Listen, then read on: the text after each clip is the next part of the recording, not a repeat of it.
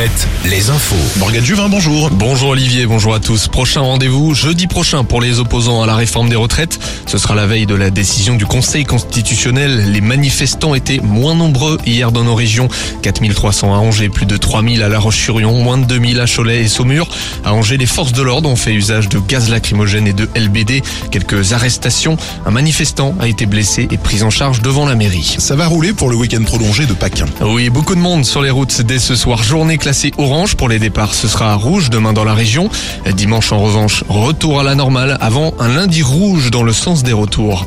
L'ancien président du SCO en sait plus sur son sort. Saïd Chaban sera jugé le 7 juin pour blanchiment d'argent en bande organisée.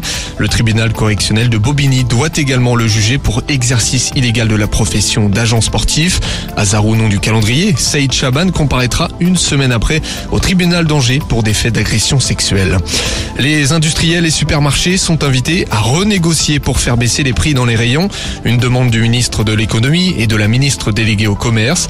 Les prix de l'alimentation ont atteint près de 15% d'augmentation en un an. Début de la saison, puis du fou. Le parc vendéen retrouve ses visiteurs demain. Le- le- la grande nouveauté cette année, le mime et l'étoile, un spectacle qui retrace les débuts du cinéma muet et noir et blanc au début du XXe siècle. Réouverture également d'Offen Park pour les plus aventureux. C'est donc Toulouse qui rejoint le FC Nantes en finale de Coupe de France de football.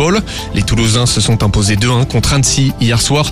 En Vendée, le mondial de Montaigu continue. Les Bleus affronteront le Japon demain en demi-finale. Le Japon qui est également l'adversaire du jour de l'équipe de France féminine à La Roche-sur-Yon en phase de poule.